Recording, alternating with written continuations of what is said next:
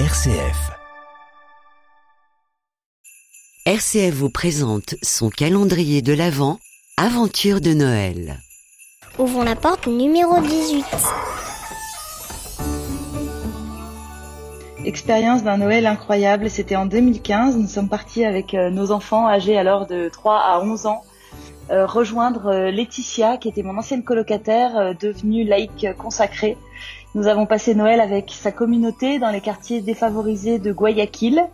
Souvenir impérissable de cette messe de Noël dans un environnement assez kitsch, une église clignotante avec des lumières partout, faite de tôles et de parpaings, bondée, remplie de, de tous les habitants du quartier et le moment qui nous a le plus marqué pendant cette euh, cérémonie, c'était euh, la, fin de la messe, où une procession s'est formée avec euh, tous les, les habitants du quartier qui portaient dans leurs mains l'enfant Jésus pour le faire bénir.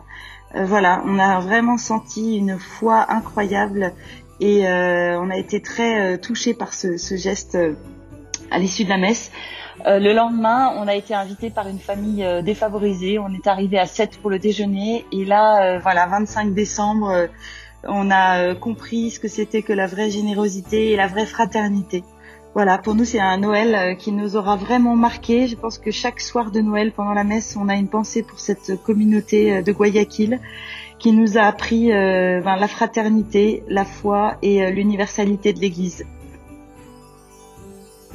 Aventure de Noël, un podcast RCF à retrouver sur l'application RCF et sur le site rcf.fr.